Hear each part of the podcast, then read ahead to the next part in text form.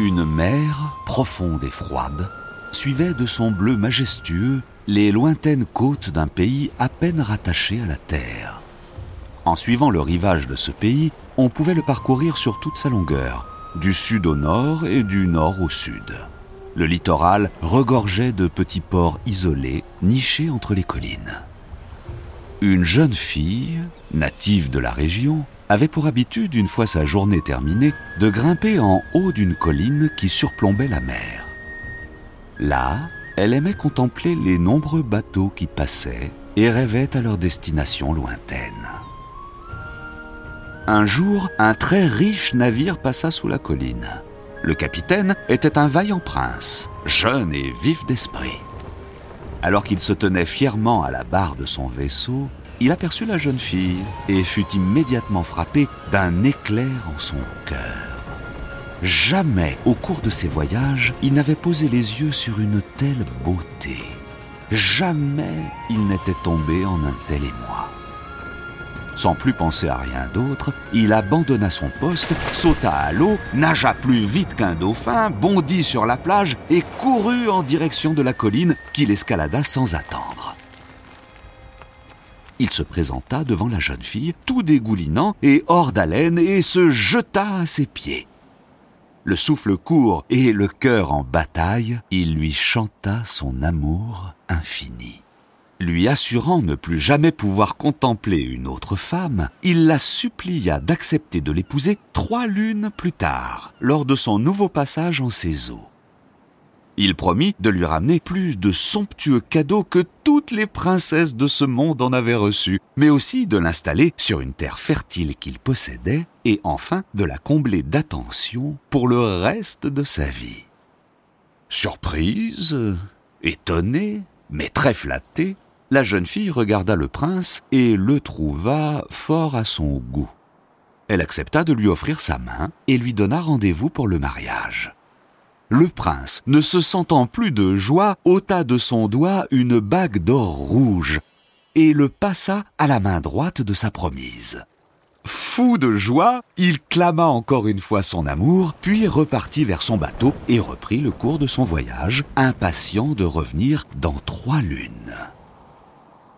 Une lune passa, la jeune fille se préparait pour le mariage. Un soir, alors qu'elle s'apprêtait à grimper en haut de sa colline favorite, elle remarqua un jeune berger, agenouillé au milieu de ses moutons, non loin d'une cabane de berger, assez éloignée du village. S'approchant du troupeau, elle remarqua que le berger, agenouillé, portait sur ses cuisses un petit agneau, à peine âgé d'un mois, dont une patte s'était tordue. Le jeune homme s'affairait à lui confectionner une attelle afin de soigner sa jambe abîmée il y mettait tant d'applications qu'il ne remarqua pas la présence de la jeune fille qui se tenait juste derrière lui, en silence, observant les belles mains du berger parcourant précautionneusement la jeune laine de l'agneau. En elle-même, elle se sentit très touchée par la manière qu'avait ce jeune berger de s'assurer du bien-être de ses bêtes. Lui touchant l'épaule, elle le fit se retourner, fort surpris de ne plus se trouver seul. La jeune fille lui proposa de lui apporter des herbes de sa connaissance qui calmeraient la douleur de l'agneau et aideraient les os à se ressouder. Heureux, le berger accepta. La jeune fille partit donc à la recherche de ces herbes et revint bien vite avec un bouquet habilement sélectionné.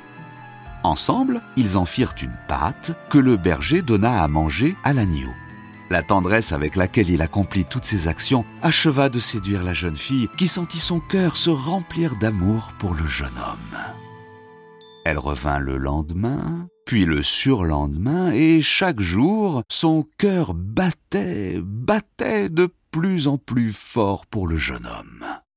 Chaque jour qui passait les rapprochait un peu plus, et il devint évident que tous deux s'aimaient d'un amour fort et profond. Aussi, ils se promirent en mariage l'un à l'autre et convinrent de se marier dans deux lunes.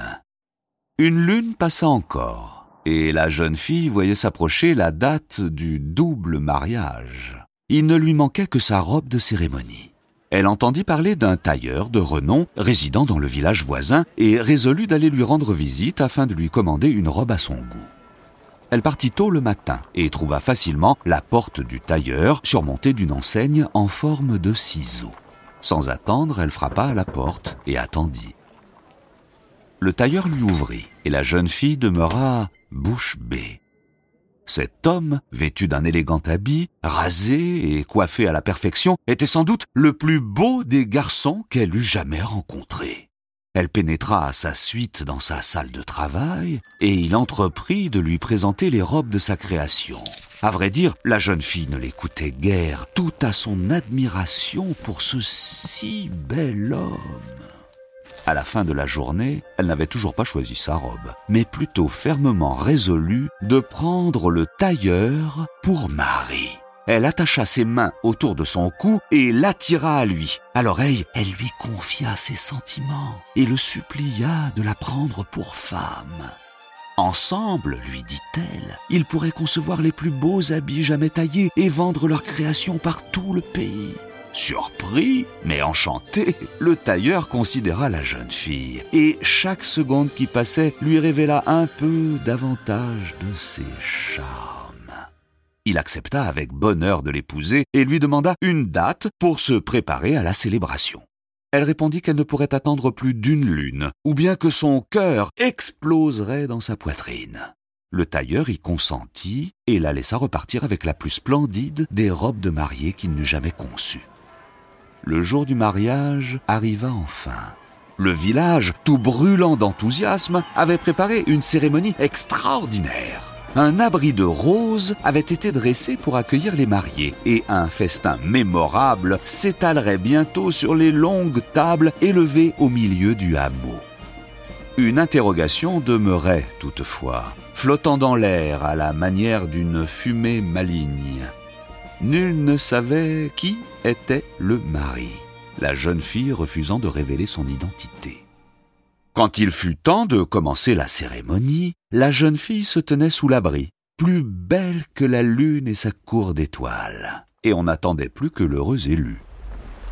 Un grand navire doré accosta alors sur la plage, et on vit en descendre un prince, magnifiquement vêtu, accompagné de toute sa suite, portant à bout de bras de splendides cadeaux. Le prince marcha tranquillement et majestueusement, traversa le hameau et se présenta devant la mariée, faisant rayonner aux yeux de tous sa richesse et son opulence. Au même moment, le jeune berger s'approcha de la jeune fille, tenant tendrement dans ses bras le jeune agneau, maintenant guéri, qui les avait réunis en premier lieu. L'assistance n'avait pas encore eu le temps de comprendre la situation que le tailleur se présenta à son tour, vêtu comme un héros d'autrefois. Il apportait une coiffe fabriquée de ses mains, conçue pour sublimer la chevelure de sa fiancée. Ainsi, les trois promis se tenaient devant l'abri de roses, se regardant les uns les autres, ne pouvant comprendre la situation. L'Assemblée, elle, fit entendre son mécontentement, protestant vivement contre cette célébration absurde. Il blâmait la jeune fille de les avoir tous fait venir et travailler pour assister à un grotesque spectacle. En fin de compte, déçus, ils quittèrent les lieux, laissant la jeune fille seule face à ses trois fiancés qui commençaient lentement à admettre ce qui leur arrivait. Ils se regardèrent les uns les autres, s'estimant, se jaugeant. D'aucuns auraient pu penser qu'ils en viendraient aux mains, se disputant la primauté du cœur de la jeune fille. D'autres imagineraient un règlement de compte avec la jeune femme, l'obligeant à répondre de ses actes. Mais enfin, rien de tout cela n'arriva. Ils partirent seulement chacun de leur côté, après un dernier regard dépité vers la jeune fille. Le jeune prince s'en fut loin, et partit oublier son chagrin dans les remous d'une guerre sans fin. Le berger prit avec lui son troupeau et quitta les collines, ne prenant plus de demeure, mais marchant éternellement dans les plaines du pays avec pour compagnie ses seuls moutons. Enfin, le tailleur rentra chez lui, et on raconte qu'il ne fabriqua dorénavant plus que des tenues de deuil. Quant à la jeune fille, elle ne trouva plus jamais grâce aux yeux des habitants de son village. Aussi se trouvait-elle évitée de tous, et son nom même lui fut retiré.